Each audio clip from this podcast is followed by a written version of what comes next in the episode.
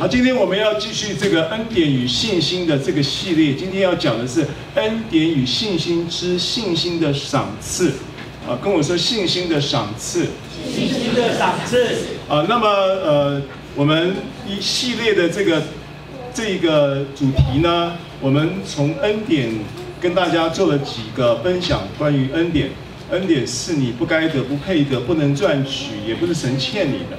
恩典呢，它有一个纵向跟横向的观念，啊，在这一次的教导当中也跟大家讲得很清楚了。恩典呢，纵向呢是十字架的恩典，是你从神那里领受，是跟你跟神之间的关系。你因为基督耶稣，你跟神之间已经和好了，你在神面前是义人，你是被神完全称义的。在神在这个纵向的恩典的眼光里看你的时候，你是毫无瑕疵啊。这个呃，这个圣经上讲在，在这个哥罗西书一章讲到说是啊呃毫无缺欠，没有瑕疵，毫无缺欠的啊。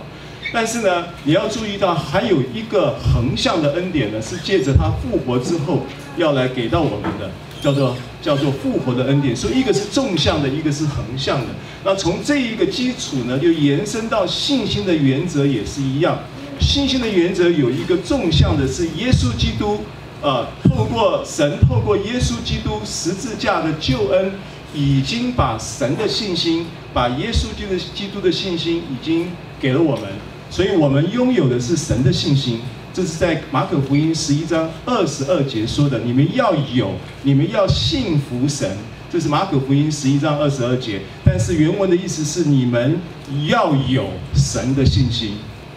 OK，呃，所以呢，呃，加拉太书有同样的圣经文告诉我们，啊、呃，保罗保罗说宣告说，我已经与基督同钉十字架，现在活着的不再是我，乃是基督在我里面活。如今我在肉身活着，是因神儿子的信心而活。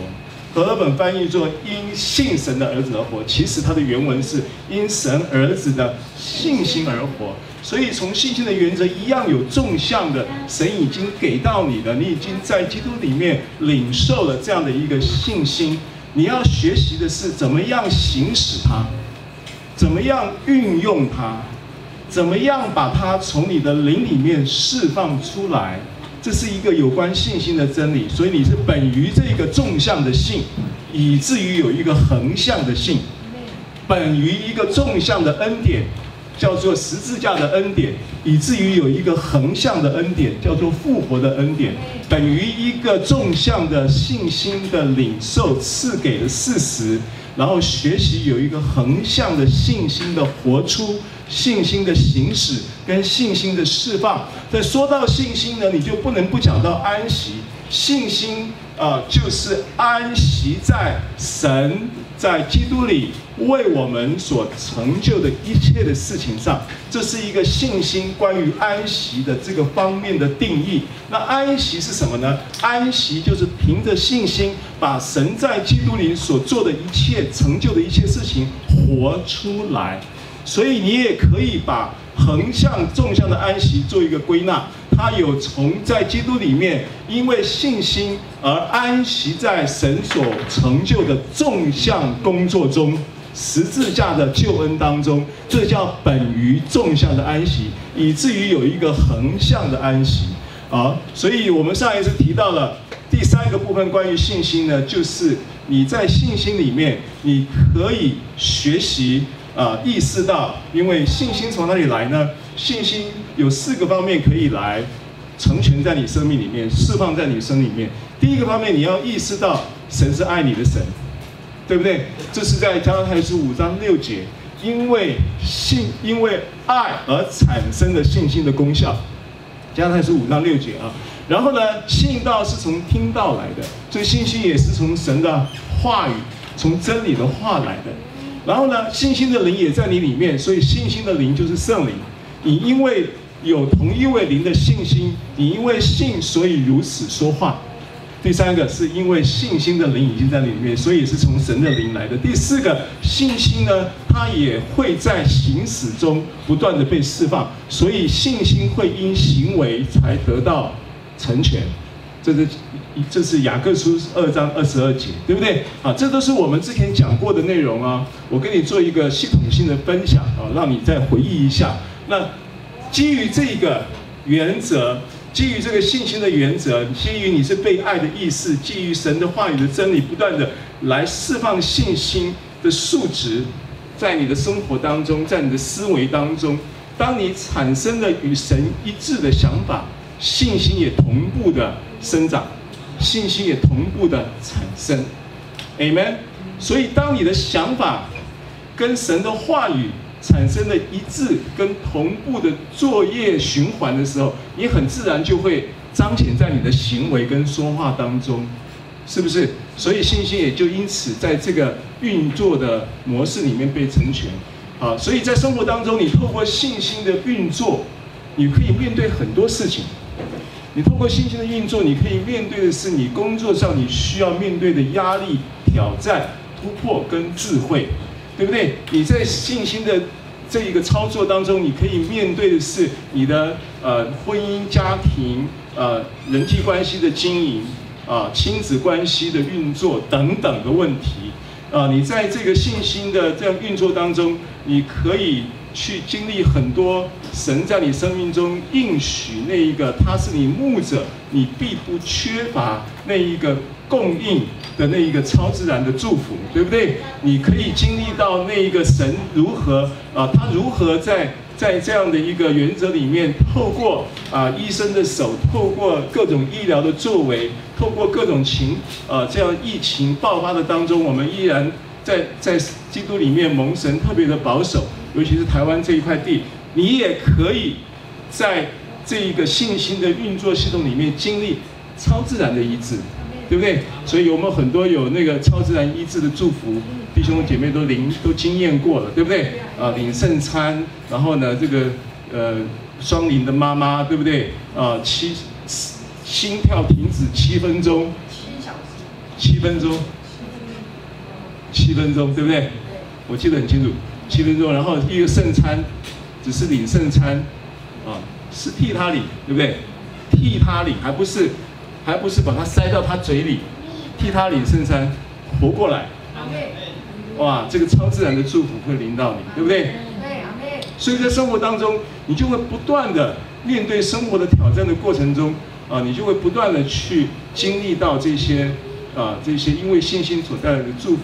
所以弟兄姐妹，我们上次提到了这个，呃，回到第一页哈，我们。这一段话来做刚才我所说的内容的一个浓缩的描述啊，就是我们被呼召要凭着神所赐的信心，安息在他已完成的众项工作中。安息的，你安息在是众项的，然后安息的态度，安息的心境，安息本身这个词就是一个描述一种心态。描述一个一个心境，一个态度。安息这个词，它也在描述一个地方，一个一个空间。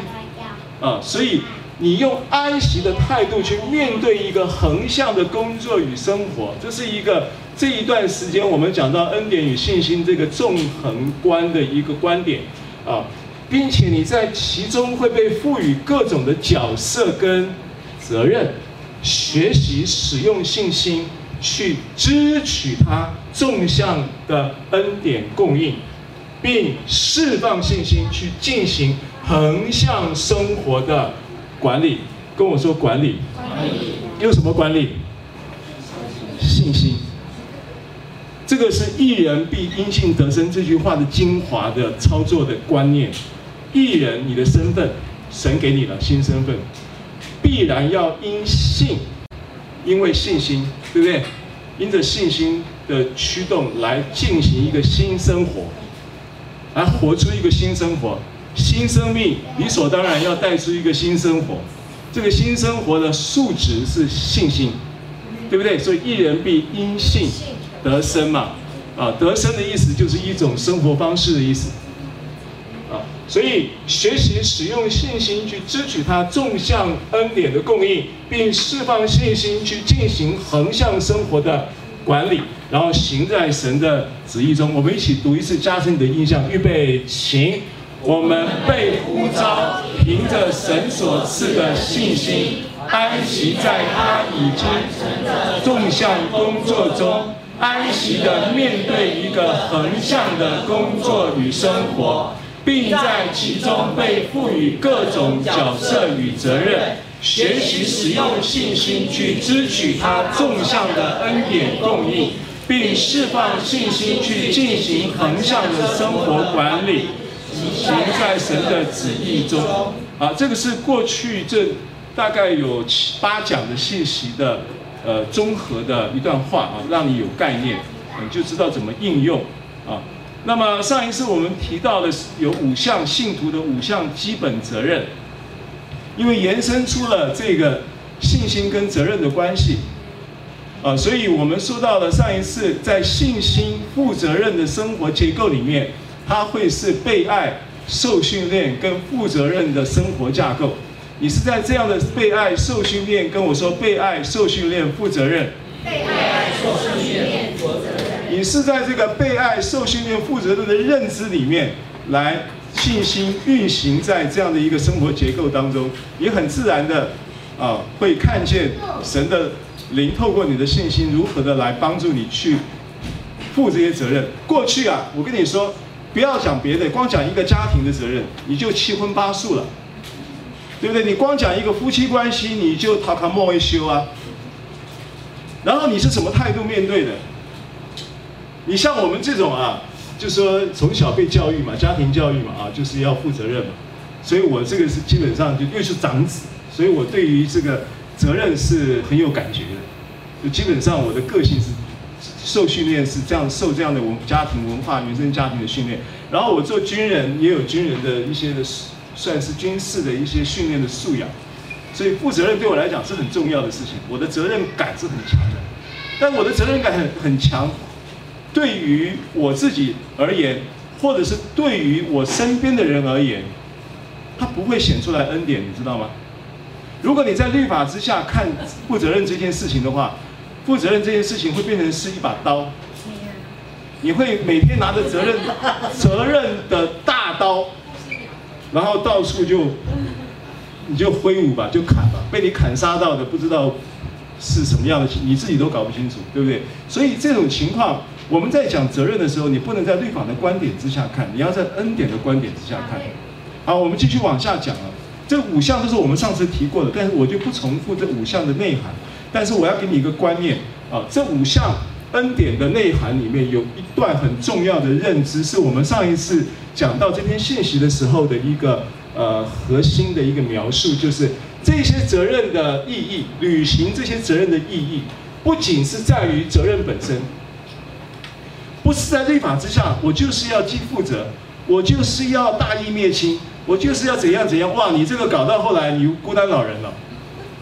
你身边会没有人了以后，我跟你讲，真的很这个，这个这个你要回到恩典的原则里面来看责任，啊，然后呢，所以不是因为责任本身，也不是要去满足你负责任受益的那一方，都不是这个意义。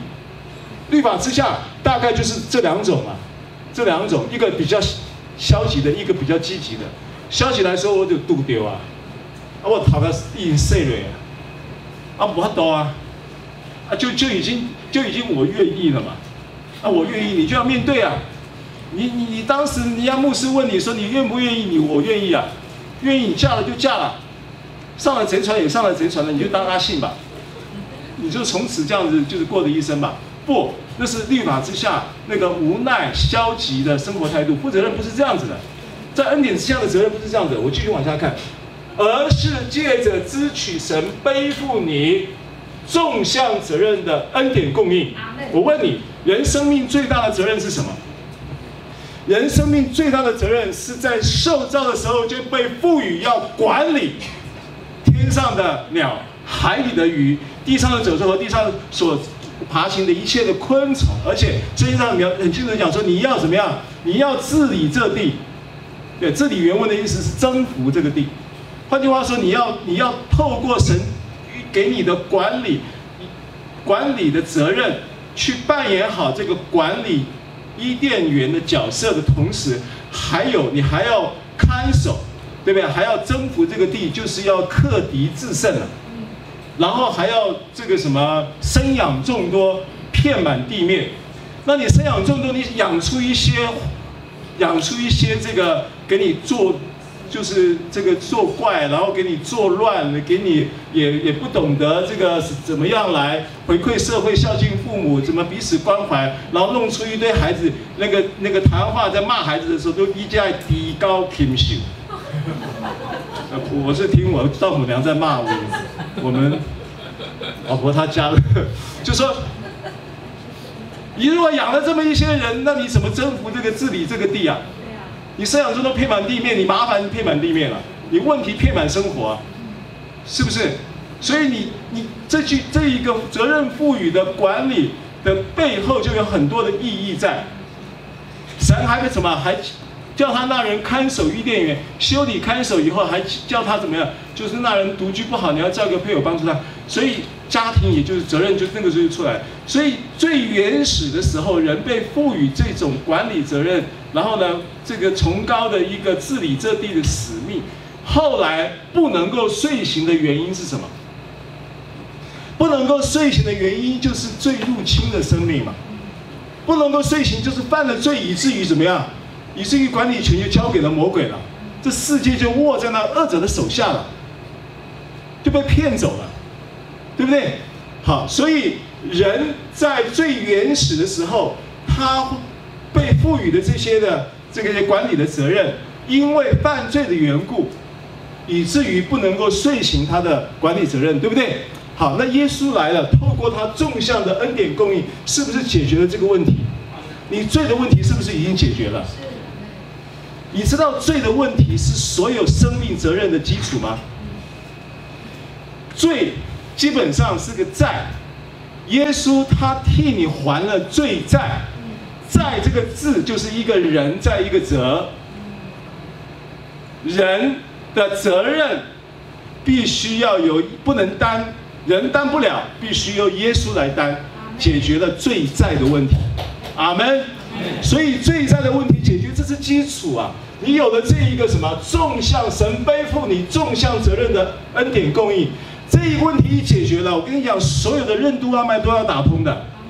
罪的问题不解决啊，你你你带着罪人的身份，你做什么功德，做什么好事，你也不能得救的，对不对？你再怎么修，你修成了舍利子，你还是不得救的，你就是那个肉身是个舍利子而已，你灵魂还是不得救的，你知道吗？重点在这里啊，所以你你必须是在这个纵向的恩典供应里面来进行横向责任的生活管理，所以它一直是纵向的纵横的。观念，纵横的观念，然后这个信念很重要。这个信念，当你在面对你各种不同的家庭责任的角色，你在面对各种不同的工作责任的角色，或者是你在面对侍奉责任的角色，你在面对行善的责任，你还必须被赋予大使命。你面对这个传福音责任的角色，各种责任角色的时候，这个信念都会把你拔高。在履行责任的时候。你的生活的视野，因为你会经历到超过你在律法之下那个负责任的血气的那个途径跟领域里面，你会在信心中经历到超自然的供应，所以他会，他会，你会什么事情都是依依据，都是基于纵向的这个恩典供应，你什么事情都是基于耶稣透神透过耶稣已经告诉你，他已经完成了这一个。这个所谓纵向责任的这样的一个背负的事情，也意味着什么？也意味着他负你一生的责任。你在扮演角色的时候，你需要供应的。你你你今天扮演一个丈夫的角色，你需要供应是恩典。这个恩典可能是一个饶恕而已，对不对？你扮演一个妻子的角色，你会需要恩典的。恩典什么？恩典它只是一个，只是一个忍耐而已，对不对？哦，那你你没有这个忍耐嘛？因为阿嘎佩里面才有嘛，爱阿嘎佩是恒久忍耐嘛，所以你没有，你必须从耶稣那里支取啊。所以你在支取的时候，你每一次支取，你都怎么样？你都把自己拉到那个与耶稣一同坐在那个忍耐的宝座。你每一次支取的时候，你把自己自己拉到了与耶稣一同坐在那个饶恕的宝座，对不对？你自你每一次都因为这样，你就跟他坐在一起了，你就跟他一同坐在天上，你就跟他一同坐在饶恕的座位上，你就一跟他一同坐在忍耐的座位上。你生活中需不需要这些东西呢？忍耐跟饶恕这两样东西，你跑不掉嘛？你生你各种各种不同的环境都会有的。你在履行这些责任的时候，不论是家庭、工作、福音、行善，还是各种不同的这些赋予你的信徒的这些责任使命的过程中，你都免不了这些东西，这些恩典要供应你。所以你是不是不断的在负责任的历程中不断的被拔高？你的高度不断的被拔高，你要注意，原来你只是一条虫。你觉得我是虫，我不是人。我活在这个世界上，我。我我那天在描述，就是说台湾这种，我我我在跟弟兄们谈一个问题，我说错误的土地政策弄出了一个事实。三十年前我在做房地产的时候，我的公司的会计一个月两万八，我给他，比当时的行情就高了三千，当时行情大概是两万五。三十年前，然后到他公司一年、两年、三年，每一年给他调，调到后来是三万二。那我说到现在呢？会计一个月还是两万八，对不对？现在会计行情是不是还是两万八？两万五、两万八，看他的年资，好一点的做的久一点的给他三万二，到现在还是一样啊。我这个时候就等于我把这个数字告诉你，到现在是你可以去对应一人力银行、一零四人力银行去对，可以去对照，看他们在增会计的时候是什么什么条件，大概差不多的。但是三十年前的房价，我做房地产的，三十年前的房价跟现在比起来呢？你知道，首平均 average 台北市，台北市郊区跟市中心区平均起来大概十三到十五倍，平均起来大概十十五，可能更多一点。我我没有详细去算，没有去 update 了，因为很多年没有没有没有接触了。但我的意思是说，这背后是什么原因？这背后当然是因为不正确的土地政策嘛。土地政策上有问题吧？你土地政策有太多的空间给人去炒地皮嘛？才会有不合理的，这个怎么可能会房价变成是一个奇奇怪怪的一个一个钢筋混凝土的怪兽呢？为什么呢？你现在北投随便一个房子，就跟鸟笼一样。我那天我帮我妹妹，我妹妹在洛杉矶，大概心里面想，在这边疫情搞得被被闷得很慌了，呃，神游向外一下，想要看看，呃，对，网络上找台湾的房子，北投的房子，要我去帮她看一下。我一看，稻香路楼那个那个路口，去看那个房子。呃，登记面积呃二十二平，公设呃扣掉八平，然后再扣一个二十二平扣八平剩多少？十四平，再扣一个呃机械车位四点五平，要剩下剩下九点五平，九点五平隔两房，怎么隔你知道吗？挑高三米六，挑高三米六做夹层。当间面积九九点五平，可以隔出两房来。一进去的时候，那我们这个恩典呢、我们这倒闭公司老板住一一下子住别墅，一下子赶路的店。我们那个时候开始的时候是别墅嘛，啊，就然后一下来住的是大大楼，就是一习惯那个那个那个空间不会没办法没办法接受，你知道吗？你去想象一下，九点五平的三米六挑高隔出两房啥样子？啊。后来我就跟他我妹讲，我说这个房子啊，我就就就跟他讲，我说你这房子大概，你你因为我我妹婿个高，个比我还高，比我还宽啊，然后就就说我说他这样住在一边的话，他他受不了，他没没办法接受，他因为卧卧就是卧室在在楼上嘛，楼上你想想看，三米六一格，楼下隔个如果分分两半是一米八，一米八扣掉地板厚度，十五二十公分，每天都是要这样。对不起。对啊，十三年后就会，不是十三年后，有一个活了十三年的，就你没有办法过日子的。多少钱？一千零八十，一千零多少？都是一千，都千字头，都是都是那个，没办法接受啊！真的，我我我不是我的钱，我妹妹的钱，我都觉得要我帮她 我都没办法买，你知道吗？没办法，买不下手啊。后来我决定，我后来觉得说恩典有恩典真好，我不用烦恼这个。神已经为我们预备住处了。约翰福音十四章讲说，我我我我要去的路，你们你们不知道，我去原是为你们预备住处。啊，当然那是将来的住处，现在神的住处神也预备了。你就是住嘛，你干嘛拥有？你要拥有也可以哦。我就跟他讲了，我说那如果是这样子的话，假设我就换算嘛，一个小一个年轻人从大学毕业到当兵回来，二十五岁，然后开始工作，然后每一个月工作的这个很努力，平均月收入是五万到六万，在台北市过日子可以过得去嘛。然后呢，你可以存勉强存一点钱，然后到了三十五十年后，三十五岁的时候，自备款买一个房子啊，大概两成自备款到三成自备款买一个房子，一千一千出头万。然后呢，三十年左右的本息摊还，每一个月摊还，因为现在年利率低，大概一点八，每个月摊还的这个价金大概是一万零五百，一万零八百，然后他就必须要在这三十年内。五每个月五万块的收入不能断，换句话说，他不能生病，不能换工作，老公司不能倒，啊，不能有什么疫情，然后呢裁员，都不能，三十年都不能有这些事情，他可以稳稳当当的去把那一个钢筋混凝土的宠物 养他三十年，然后变成是他自己的。如果你今天在，你也在负责任，你在负你自己生命的责任。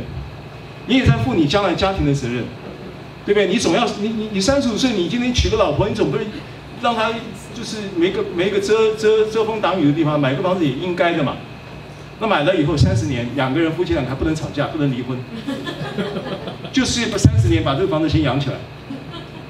你你你你三十加三十五是几岁？三十加三十五是六十五嘛？六十五岁退休，终于一个房子养起来了。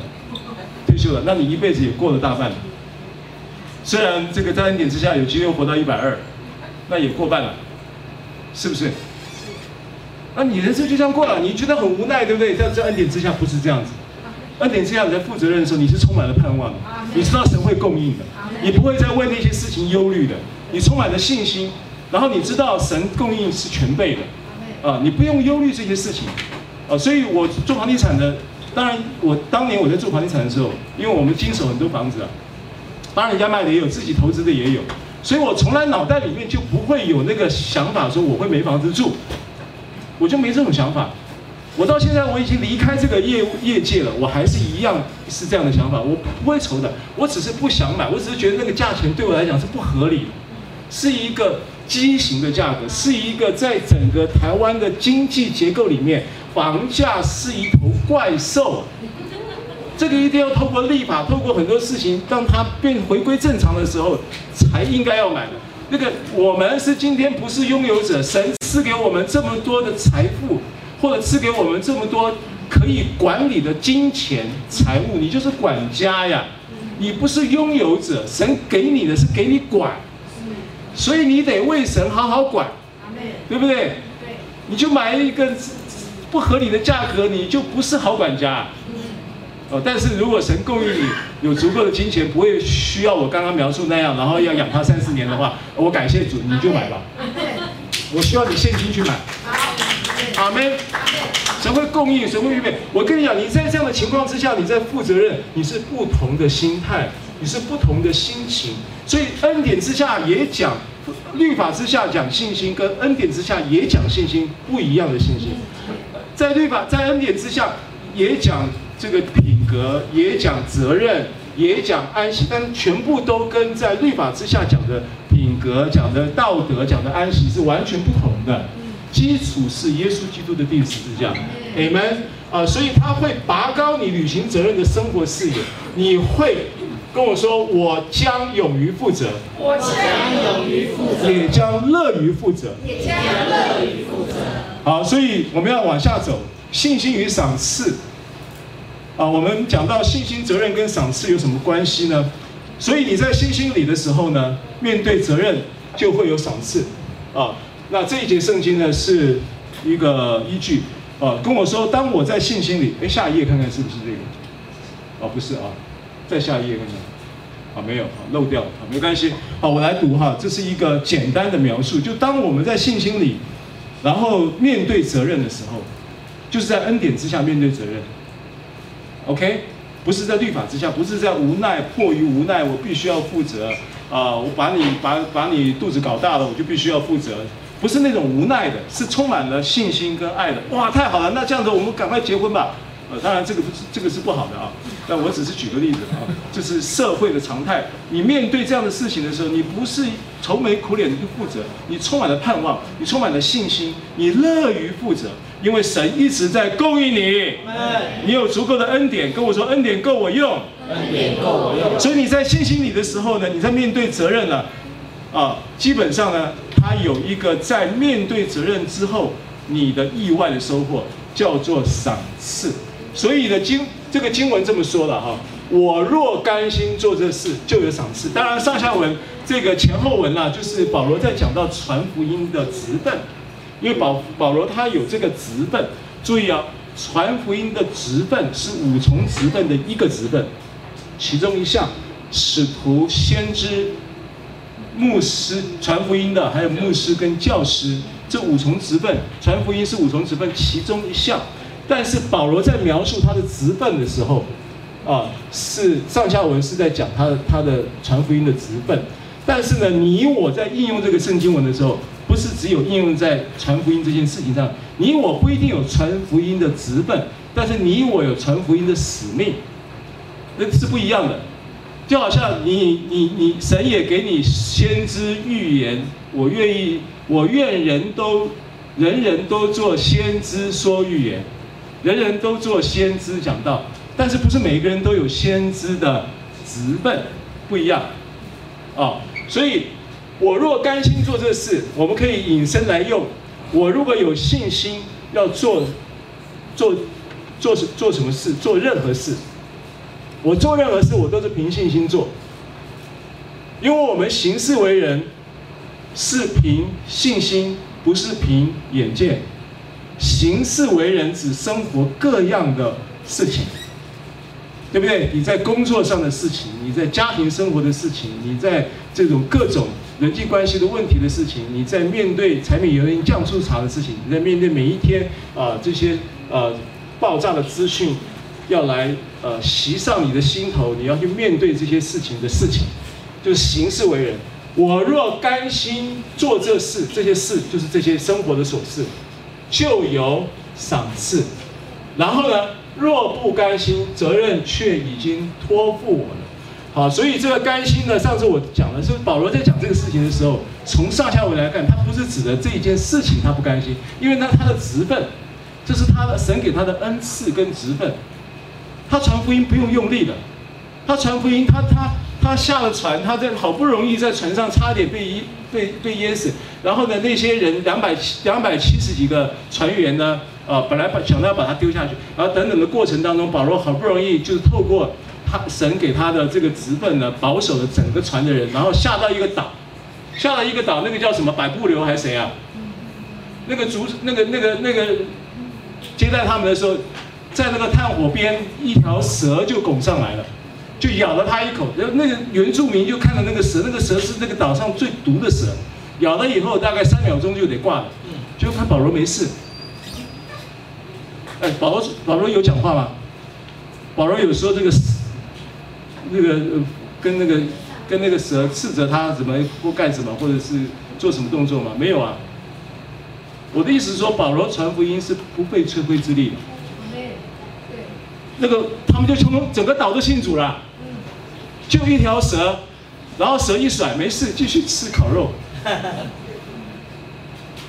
你懂我的意思吗？他没有没有没有没有在这件事情上任何的为难的，所以他甘心不甘心不是事情的问题，他甘心不甘心是人的问题。懂我意思吗？那甘心不甘心呢？你在应就是这些经文，我我的我的领受就是说。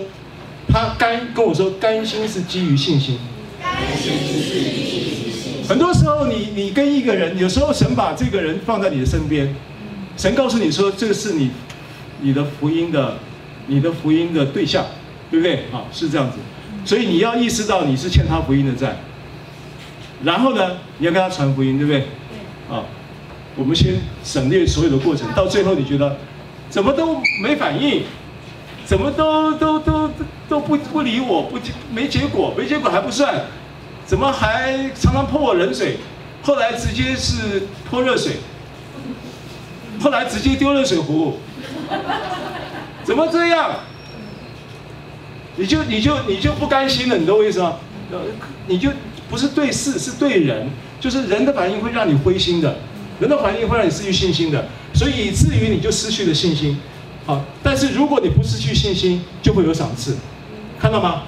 我若抱持着信心做这事，就会有赏赐，这个很重要。今天讲的重点在这里，信心本身会带来神向着你在信心持守信心的这件事情上面会有额外的奖赏，额外的奖赏。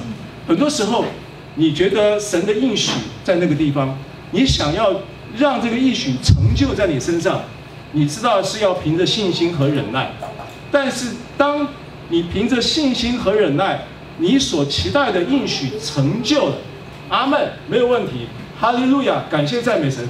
可是我告诉你，还有一个是奖赏，是 extra，是另外的，还有奖赏。我们看下一个经文，希伯来书十一章第六节，预备，请，人非有信就不能得神的喜悦，因为到神面前来的人必须信有神。且信他向着那寻求他的人是赏赐者。这个经文的最后一句是原文的直接翻译。何本说他赏赐那寻求他的人，啊，原文是他向着那寻求他的人是赏赐者，啊，原文编码是零三三零四六，看下一页。所以关于赏赐有三个字，三零三零四。三四零六，不是三零四六，三四零六，哦，不是赏赐者，对，三四零六，啊，叫做 mestapodotes，mestapodotes 啊，然后呢，还有一个是三零三四零五，三四零五这个词，这个词是赏赐，叫做 mestapodos，mestapodos 啊，那这个是赏赐，而这个赏赐这个词蛮有意思，这个词呢。出现的新约只有出现三次，啊，但这个词的意思只有一个单一的意思，就是工资、报偿、薪水，所以它是，它是赏赐。我们要谈这赏赐的一个部分。我们今天要谈的是第三个，第三个赏赐。这个赏赐叫三四零八，叫 mestas。mestas 这个词呢，它有工钱、有工资的意思。还有一个意思是神的回报，是神的回报。所以呢，我们对应到这个赏赐者，神是赏赐者的同时，他是不是会有回报？所以这叫做神，叫做 mestas 的这个回报。啊，所以这两个第第一个跟第三个是它是这样的一个关联性。那这个词呢，这个词在新约出现了二十九次。其中呢，有十五次出现在四福音，都是几乎都是耶稣的教导里面提到的。啊，说你们在若有人这个用制造什么毁谤你啊，制造什么谣言来攻击你啊，重伤你啊，然后说你们在天上的赏赐是大的，那个赏赐就是这个 mestos 啊，就是这个字，大部分是在四福音，然后其他在保罗书信也有。啊，其他书信也有出现，那总共出现二十九次。所以今天我们要讲的是这个。所以除了什么？除了在律法之下呢？你当然会有，你做工德，功价是应该的嘛，对不对？你做了什么事情，你撒了什么种，然后呢，收什么样的果，天经地义啊，应该的。但是你在信心之下撒种就不一样了。除了有这个撒得出去的种。有了那个果，收割那个果以外，另外还有赏赐。跟我说另有赏赐。另有赏赐。好，这什么概念呢？我们再往下看。啊，往下看，这个赏赐呢，它是基于你在恩典的原则之下，行使信心来进行全面的生活管理。神已经为此备有丰盛的赏赐给你。换句话说呢，这件事情可以延伸到什么？延伸到你在家庭、在工作、在这个生活行行善的这些的义责任里，或者是福音行使使命的责任里，啊，服侍管家的责任里，这些事情你是凭信心去做。凭信心，我们刚才已经讲到负责任，对不对？你除了那个负那个责任本本身呢，你有一个生命的高度，是在那个负责任的过程中高于你在律法之下负责任无可奈何的被动性的那种生活品质是不同的。同时，你还会有赏赐，还有赏赐，就是说你这个逻辑从信信心到责任到赏赐，它是一贯的，它是可以连贯的，啊，理解吗？好。在下一处下一页啊，下一页，我们看一下啊，这一节圣经，我们来读一下啊。这个是何西阿书二章的二十一、二十二节，预备，请。耶和华说：那日我必应允，我必应允天，天必应允地，地必应允五谷、新酒和油，这些必应耶斯列民。好，那呃。这个这段圣经我给它命名叫“向天撒种”。有一本书啊，很久很久以前，二十年前看的一本书叫《向天撒种》，就是以这节圣经作为作为呃主题圣经的。有一本书啊，那本书我稍微翻了一下，我记得这本书，但我忘了是谁写的啊。所以我想起这段圣经叫“向天撒种”。向天撒种呢，在恩典之下来看的时候，它不仅是有行为概念。它还建立在一个信心的基础之上，理解吗？当然，你的行为是撒种，没错。你今天顺着情欲撒种，就从情欲收败坏；顺着圣灵撒种，就从圣灵收永生，没错。但是你在信心里面撒种，跟我说另有赏赐。另有赏赐。这个是，因为这个希伯来书刚才十一章六节我们讲的，他向着。凭着信心来到他面前的人，因为来到神面前必须信有神嘛，人非有信不能得神的喜悦嘛，所以他向着寻求他的人是赏赐者，他是乐意赏赐的，他的名叫做赏赐者，在新约今天你要记住耶稣神神有一个名字叫赏赐者，他就是赏赐，他乐意赏赐你，而且是什么样的情况之下赏赐呢？信心，凭着信心。凭着信心，当然在行为的逻辑里面，行为是撒种，什么样的行为带出什么样的结果，这是一件事。但是当你带着信心采取这个行动的时候，另外还有出人意外的赏赐，这是我今天要传达的信息，让你明白。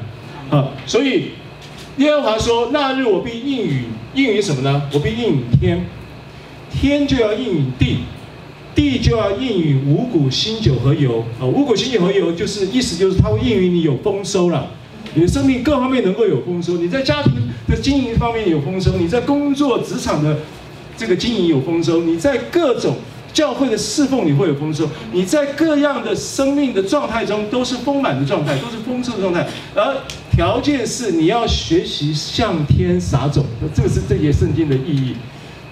所以他说。当你凭着信心，神喜悦了。你凭着信心，基本上这个信心的种撒出去的时候，神喜悦了，神领受到了，然后他就怎么样？他就会回应，对不对？应允是不是回应？他的回应呢？回应了以后，他就应允谁？应允地哦，地就应允什么？五谷、新酒和油啊，你就怎么样？等着丰收啊。所以，当你为什么你凭信心在祷告？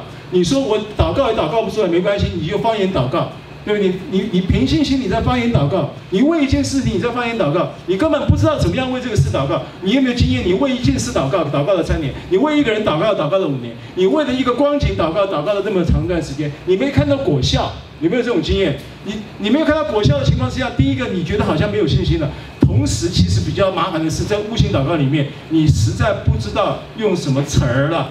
祷告的词都已经穷了，你根本不知道怎么样说这件事情，怎么样跟神祷告，用什么祷告的话都没了情况之下，记住方言祷告，方言祷告，你在什么向天撒种，天他就要应允天，天就要应允地，地就要应允五谷新酒和油，你就会看到信心带来的赏赐。Amen。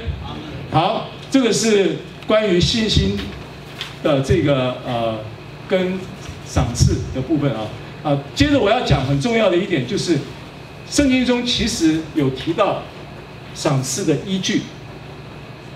信心是一个概念，但是信心会带出很多很多的这个实际上的操作跟态度。第一个，信心跟动机有关系。你行的正确，不代表你信的正确，但是你信的正确，你就一定会活得正确。那关于信心跟，如果你今天是出于信心的行为，而这个行为背后还有一个东西是关系到赏赐的，这个东西叫做动机。跟我说动机。所以赏赐的依据的第一件事情是出于信心的行为动机，啊，这个是很重要的。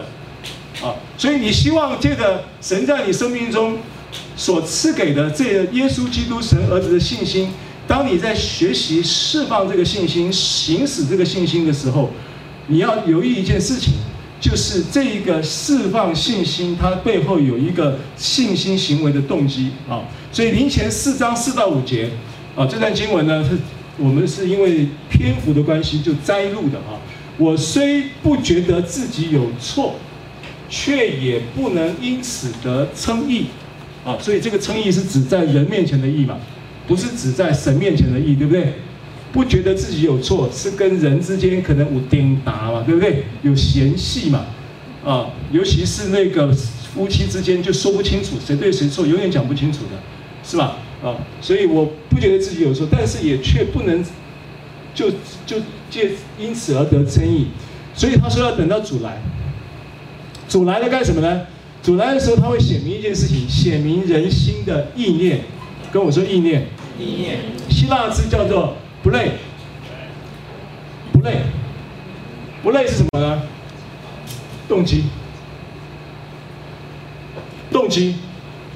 不累的原文的意思是计划、目的、意图跟动机。字典就是这样子翻译的。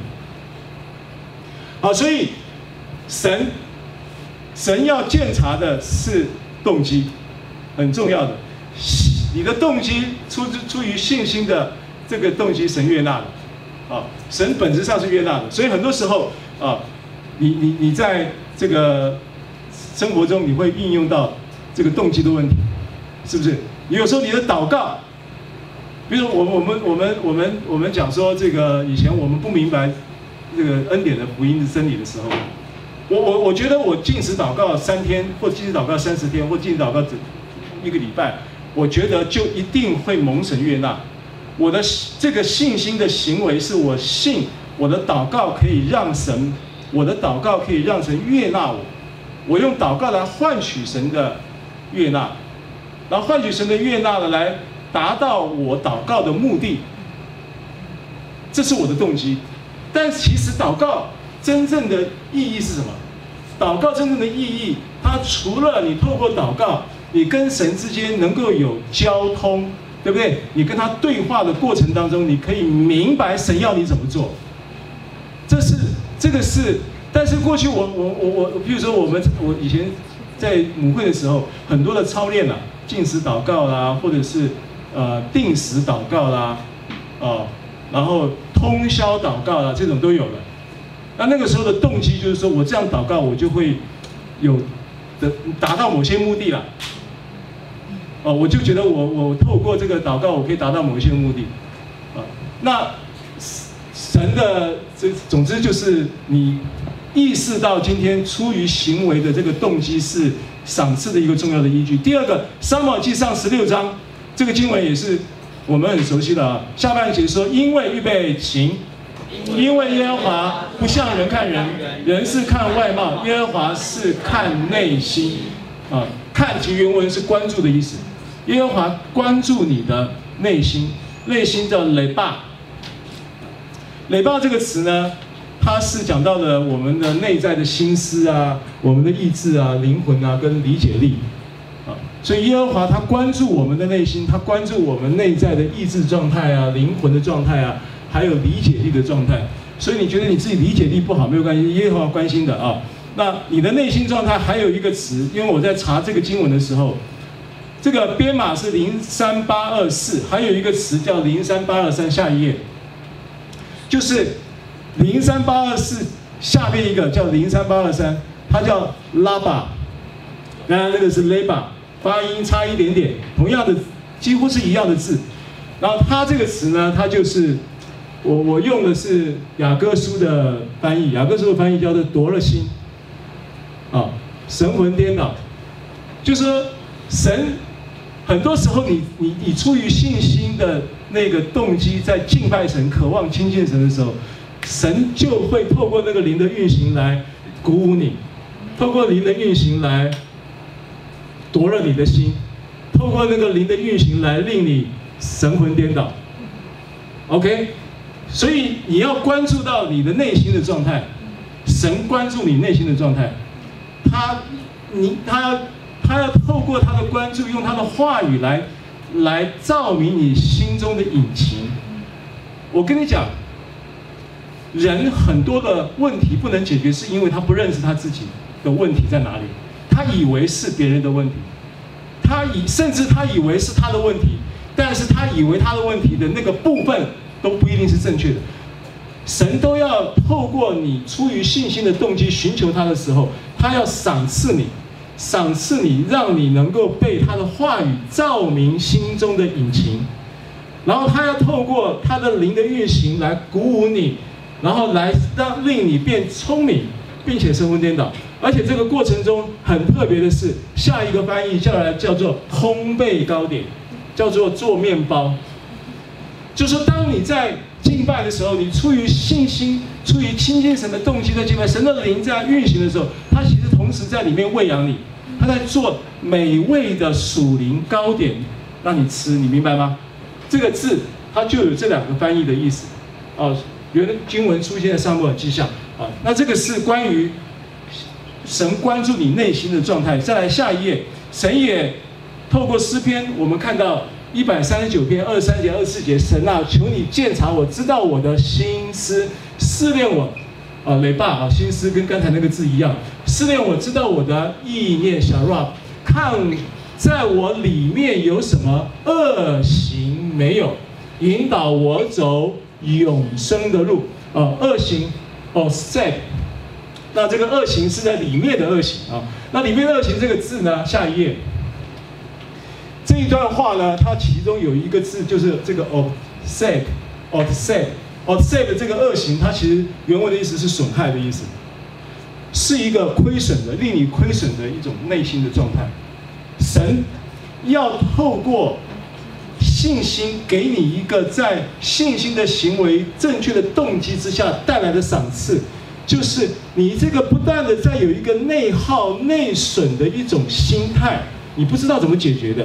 你透过敬拜神的时候，你透过他的话语在聆听的时候，他就进到那个里面去，给你做内在的医治啊，给你做内在的调整，明白吗？所以你不管什么，又为什么那个忧郁症，为什么他听听到听一听，他就突然莫名莫名其妙就好了？啊，为什么有一个就是有时候很多人呢他的生命状态，他也说不出，因为精神官能的问题越来越复杂。有时候医生都搞不清楚，他就把这个精神官能的问题都归类成为忧郁躁郁。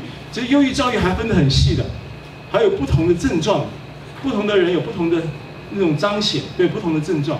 那其实这个都是这个人的这个内心的状态，也只有神他的话语能够搞定。所以你透过信心行为的动机，他能够你让你的生命不在这个内内里当中，还有一些。潜在的亏损或者是损害的那种状态，啊，那其他呢，在旧约圣经的这个词出现了四次，也可以译作疼痛、悲痛等等，就是你里面就梗在那个里面的东西，那个刺啊，你总是拔不掉。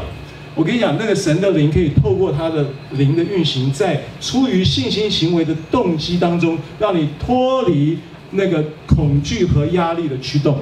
其实。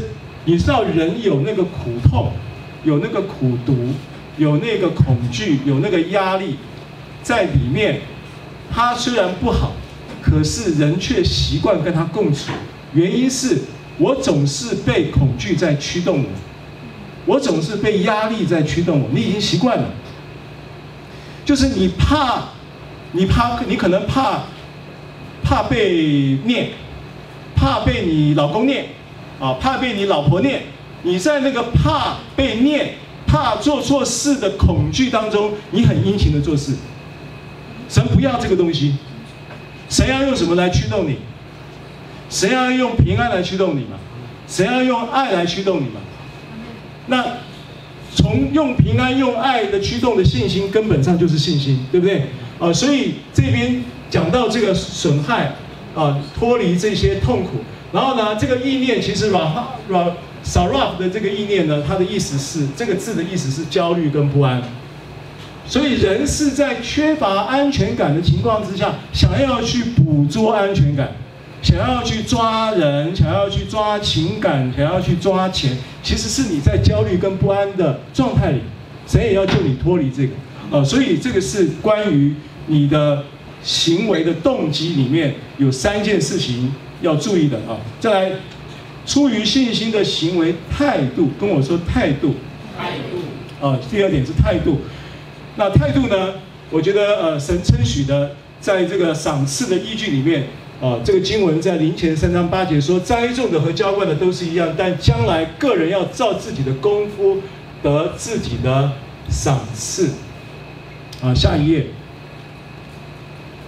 啊，然后十五章八节说，五十八节说，林前了哈，我亲爱的弟兄，你们务要坚固，不可摇动，常常竭力多做主工，因为这两个字啊，跟上一页的呃三章八节是同一个字了，compose 啊。Propose，所以一个是论到你在神面前有一个勇敢，一个是论到你在神面前能够有一个坚定，哦，这个都是态度，态度，因为神不喜悦我们胆怯，啊，所以林后一章那个保罗劝勉提摩太说，这个呃，你你这个神赐给我们不是胆怯的心，是仁爱刚强谨守的心。啊，神赐给我们是勇敢的心，跟我说勇敢的心。啊，所以这个态度是勇敢，是坚定。啊，这是神神称许的。所以我们我我们务要坚固，不可摇动，常常竭力多做主工。啊，都是这个字。因为知道你们的劳苦在主里面不是徒然的。但是你不要误解这个圣经，这个圣经的劳苦不是在于你汗流浃背的劳苦，在恩典之下是很轻省的，主的轭是容易的。主的担子是轻省的，这个劳苦指的是那种劳心上的劳苦，那个心上的劳苦是来自于什么？大部分是来自于人，明白吗？来自于对于人，所以真正会让你觉得有重担的，心里面背负的什么这个呃不能够释怀的，其实往往是人，不是事。事本身其实是好解决的，啊、所以这个劳苦你不要去想说我要汗流浃背。哦，我服侍神要服侍到这个呃通宵达旦，我服侍神要服侍到都不睡觉，我服侍我我我我我反正不是那个概念啊啊，所以呃，但是呢，常常竭力是有必要的。竭力的意思并不是说你一定要声嘶力竭，竭力意思就是要尽力的意思。所以态度呢，啊，那为什么你会常常竭力？常常的意思就是总是，经就是就是做常态性的。你是常态性的，你不是选择性的。很多时候，你有兴趣的事情，你就尽心尽力；然后没事没有兴趣的事情，你就就随便弄弄，三两下就交差。不，神要你有一个态度，就是总是抱着一个全尽全力，凡事就是尽心，就是竭力啊，这是一个态度。那这个态度才会让你坚固，呃坚定，因为坚定的背后是是总是尽力啊，这变成是一个。一个一个一个你已经养成的一个态度啊，好，所以呃态度，下面还有一个是在呃腓立比书三章啊，腓立比书在下一页，啊对，三章十二节到十四节，我不是，这不是说我已经得着了，我乃是竭力追求，弟兄们，我只有一件事，就是忘记背后努力面前向着标杆直跑，要得神在基督耶稣里下召我们向上来得的奖赏。啊，所以这个赏赐的依据是什么？这场圣经是在讲到你是专一聚焦在基督，啊，你的聚焦就是耶稣基督，就说我我我们我我们经常会会把焦点放在耶稣的事，啊，就好像往以马忤斯路上那两个门徒，他们的焦点是在以色列的复兴，寄望基督耶稣成为以色列复兴的王，所以以色列复兴是他的聚焦，耶稣不是他的聚焦。但是呢，他说你要有一个专一，这个奖赏来自于你聚焦在基督耶稣上面。我们很多时候是聚焦在你、你的、你的侍奉、你的工作，还有你的家庭生活的经营。你聚焦基督，你什么都什么都有，啊，你聚焦在那个事情上面，那个事情就会偷偷的就变成你心中的痛苦。就会回到刚才那个、那个、那个、那个叫做什么？那个叫做呃，ob obsess 呃，obsess。offset，offset 这个字就是里面的那个恶行的那个恶，其实是一个什么？是一个损害。那个损害，它还翻译作痛苦啊，还翻译作悲痛啊，还翻译作偶像啊。所以跟我说专一，专一啊，这个是第三个，啊，就是呃，关于态度。第四个，出于信心行为的。忠诚度，下一页。忠诚度啊，请跟我说忠诚度。忠诚度。啊，林前四章二节，所求于管家的是要他有忠心，pistos。啊，信心是 pistis，pistos 是有可信赖的，有忠心是可信赖的，信实的意思。啊，那这个是所求于管家的，要他有忠心，所以呃，意思就是说。如果今天我们在出于信心的行为中，能够让人交代你的时候都会放心。如果今天，譬如说你的主管，他要你负责一件事情，然后他交代你以后呢，他还回去还不会放心，还要打电话问你一下那事情办得怎么样或者怎样，基本上这个都已经不够 pistos。pistos 的意思就是说，他原文有他这个原文的这个我揣摩他的意思就是说。人如果交代你事情，管家是不是被赋予责任的？对。他如果赋予你责任，交代你事情呢，他就可以把这件事情划掉，在他的形式的那个 list 上面就可以划掉，表示这个事情交代给你已经搞定了，就等着你怎么样？等着你把事情完成以后告诉我结果。哎，不是今天交代完了以后，隔天就打电话问啊，那事情怎么样啊？然后呢，到了三三天后没消息啦，啊，到底怎么样了？然后呢，再再打电话问啊，对不起，我忘了。哦，那这个就是没有 pistos，明白我的意思吗？所以其实这些这些事情都是都是出于信心很重要的一个一种品质上的生命的一点一点性格上的一种塑造，这个东西神都纪念的。哦，这个东西都会有赏赐的，啊，再来，在基督里彼此委身以至于成熟，这也是忠诚度的一个方面啊。那经文我用以西结书四四章讲到这个沙都的子孙，以色列人走迷离开我的时候，沙都的子孙仍看守我的圣所，他们必势力在我面前。再来历代志下十六章九节，耶和华的眼目遍察全地，要显大能帮助。向他完全委身的人，和本翻译作向他心存诚实。其实原文的意思是完全，是委身的意思，是完备的、完整的，啊，委身毫不保留的向他交托，啊，信任他、信托他的意思，啊，所以这是一个忠诚度，啊，那么再来以弗所书四章十三节、十四节，我们来读，预备，请。只等到我们众人在真道，刮胡是信心，原文是信心，在信心上同归于一，得以长大成人，满有基督的长成的身量，使我们不再做小孩子，中了人的诡计和欺骗，被摇动飘来飘去啊。因为篇幅的关系啊，摘录的。好，所以这个是一个尾声的很重要的一个，就是出于信心。因为你为什么能够委身？你是相信，你是信托嘛，你是信任嘛，啊，那我们要在这个基础之上操练这个彼此委身，就是不要不要有这个飘来飘去，飘来飘去的意思就是说根本就就抓你好像抓蝴蝶一样，就是就是飘来飘去，就是哎敬拜的时候忽然眼睁开，哎飘来了，人人出现了，哎敬拜完怎么讲要讲道的时候人又不见了，或者是说，哎，这个呃呃这个，反正就是就是飘来飘去。我我我自己意识到，我们这个是牧者，再来讲台讲到，那也往往这个下面一看，那人呢，这个这个面孔啊，那都是很立体的啊。那谁没来谁来，心里面都是有数的。那什么时候会飘来，你也不晓得；什么时候会飘走，你也不晓得。那这个东西就很难搞。这个就没有这个所谓的以弗所书的这种长成基督的身量。长成原文的意思是成熟，其实尾声预表的你们的关系是成，就是说人是成熟的，啊，所以那个飘基本上是一种不成熟的现象。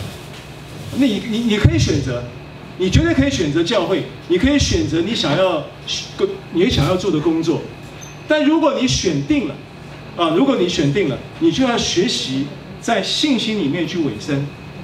然后呢，在信心里面呢，去彰显这个彼此尾声的成熟度，向着彼此在关系上是忠诚的。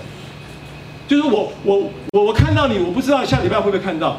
然后，那你想想看，如果牧师对他的，就是说弟兄姐妹之间是，这礼拜看到你，下礼拜不知道会不会来，或者今年看到你，明年不知道会不会在，或者现在看到你，下一刻不知道会不会在，那你说我要怎么对待你？我要我我我我要。花时间去去去牧养，我要去，或者是去关心，或者是要做训练，或者要做什么，都很难，你知道吗？那那我举这个例子，就是说彼此的关系也是一样，其实也是一样的逻辑嘛，啊，所以我觉得这个是呃在赏赐里面很重要的，这都是有赏赐的啊。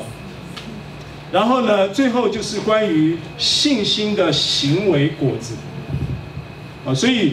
基本上，我们关于啊关于赏赐的依据，我们有四个重点啊，啊复习一下好吧？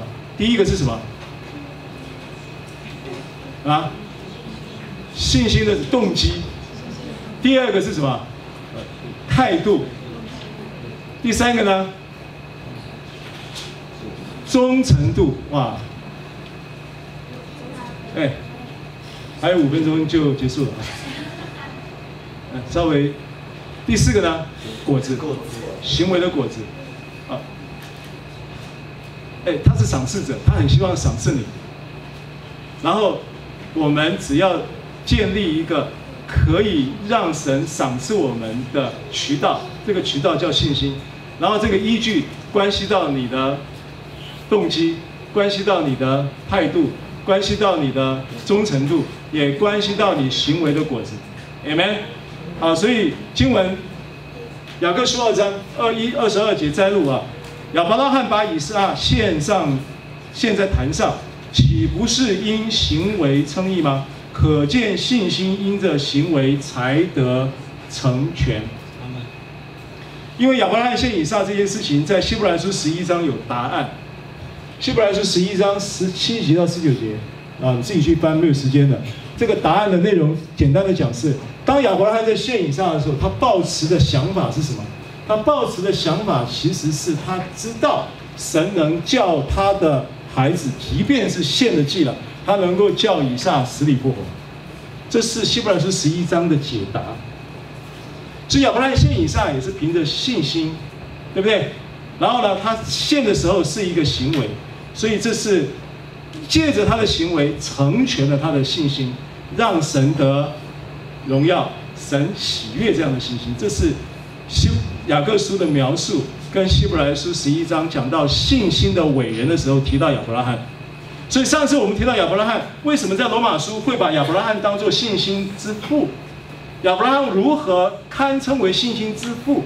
如果你去看创世纪十七章，亚伯拉罕神应许他要要生以撒的时候，亚伯拉罕是不信的。亚伯拉罕是在那里喜笑，对不对？俯伏在地喜笑的，他根本就喜，就是自己已经九十，已经一百九十九岁了。明，他说明年这时候你要生一个孩子嘛？那时候他已经九十九岁，后来隔年生了没有？生了。可是当时他是不信的。可是圣经上描述，在创世记十七章，他不信归不信，可是他正当那日，就照着使者向他所吩咐的，家中所有的男丁。壮丁包含牲畜，通通都行了割礼，所以他是用行动行为的果子被称义的啊。这个是第一个啊，关于行为的果子。第二个，我们看以弗所书六章八节，以弗所书六章八节。那这个经文怎么说？我们一起来读，预备，请。个人所行的善事，都必按所行的得主的赏赐啊。所以行为的果子是赏赐的依据啊。最后一个是零后五章七节，还有九到十节。因我们行事为人是凭着信心带出的动机，为要得赏赐，立了志向得主的喜悦。因为我们众人必要在基督台前显露出来。对不对？基督台前，这个基督台它是审判台吗？不是，不是，这个基督台是赏赐台哦。审判台是什么台？审判台是白色大宝座，那是审判的。圣经中讲到基督审判台的时候，其实是赏赐，原文是赏赐杯嘛，啊，是不一样的啊，跟白色大宝座的审判是不一样的。所以这一个基督台前其实是一个颁奖的司令台，是这个意思。杯马就这个意思，颁奖的司令台。就奥运的时候呢，选选手他要授奖，他会站在第一名在中间，第二名银牌，第三名铜牌，然后要颁奖那个台，那个就叫做悲嘛，啊，叫个人按着本身所行的怎么样受报受报，哦，komizo，komizo 的意思就是奖赏，amen，阿门，啊，所以这个是依据，赏赐的依据，第一个是什么？呃、啊，又卡住了。动机、动机、态度、忠诚度、行为的。好，终于终于有人完整的讲完了，给他拍手一下。哎，你当场都记不住，人家散了会就不用讲，散了会不下礼拜更不用讲了。好，结论我们读这段圣经，希伯来书十章三十五到三十九节啊，我想要呃透过这个段圣经来鼓励你啊。我们一起来读预备，经。所以你们不可丢弃勇敢的心，存这样的心必得大赏赐。你们必须忍耐，就可以得着所应许的。因为还有一点点时候，那要来的就来，并不迟延。只是一人必因信得生，他若退后，我心里就不喜欢他。我们却不是退后入沉沦的那等人，乃是有信心以致灵魂得救的人。啊，原文是魂、啊，也是魂得救的人。好，所以呃，我想最后这段圣经呢，我想到司布真讲过一一个一段格言了啊。他说，神如果呼召你做传道人，神会呼召你做很多很多不同的。神呼召你做传道人，也也有的时候神也不是呼召你做传道人。神没有呼召你做传道人，神可能呼召你就是在你的职场上面好好的尽你的职场的责任，对不对？啊，神有可能呼召你就是一个家庭主妇，你就在神所呼召你的那一个角色上面去尽你的责任，凭着信心来神来到神面前去支取他所供应你的所有的恩典，然后来面对生活的各样的挑战，你就会有赏赐。而且这个赏赐呢，有一些是在律法之下的报偿，那是会有的，你会看到结果；还有一些是神再来的时候，耶稣基督再来的时候要赏赐你的，那是大赏赐，对不对？有时候你很多时候你是可能就是你你是遭受到逼迫啦，或者是为福音的缘故，呃，带了带到很多的挫折啦。啊，或者是说你为了福音的缘故，在你家庭生活经营的关系里面一直呃受压了。我跟你说，你凭着信心继续往前走，不要丢弃那勇敢的心，神都会赏赐你。啊，所以扮演好神所赋予你的各种的角色跟责任，神会赏赐你。啊，凭着信心。所以斯蒂凡的这个格言是这样说的：如果神呼召你做传道人，你就不要降格去当总统。意思就是说，神呼召你做的那件事情，就是最重要的事情。神呼召你去扮演的那个角色，就是最伟大的角色。所以，因为他是万王之王，他是至高的主，他赋予你的就是最有价值，就是最重要的。Amen。哦，不要管别人怎么看，不要管别人怎么说。啊，所以你们行善了，不可丧志，到的时候就要收成。啊，我们来一起来回应神，我们来呃预备圣餐。啊，敬拜团可以带我们再来，呃。做回应的诗歌，请于敏牧师来带我们做圣餐的祝福。谢谢您收听收看我们的信息，如果您喜欢，欢迎您订阅。上帝赐福你。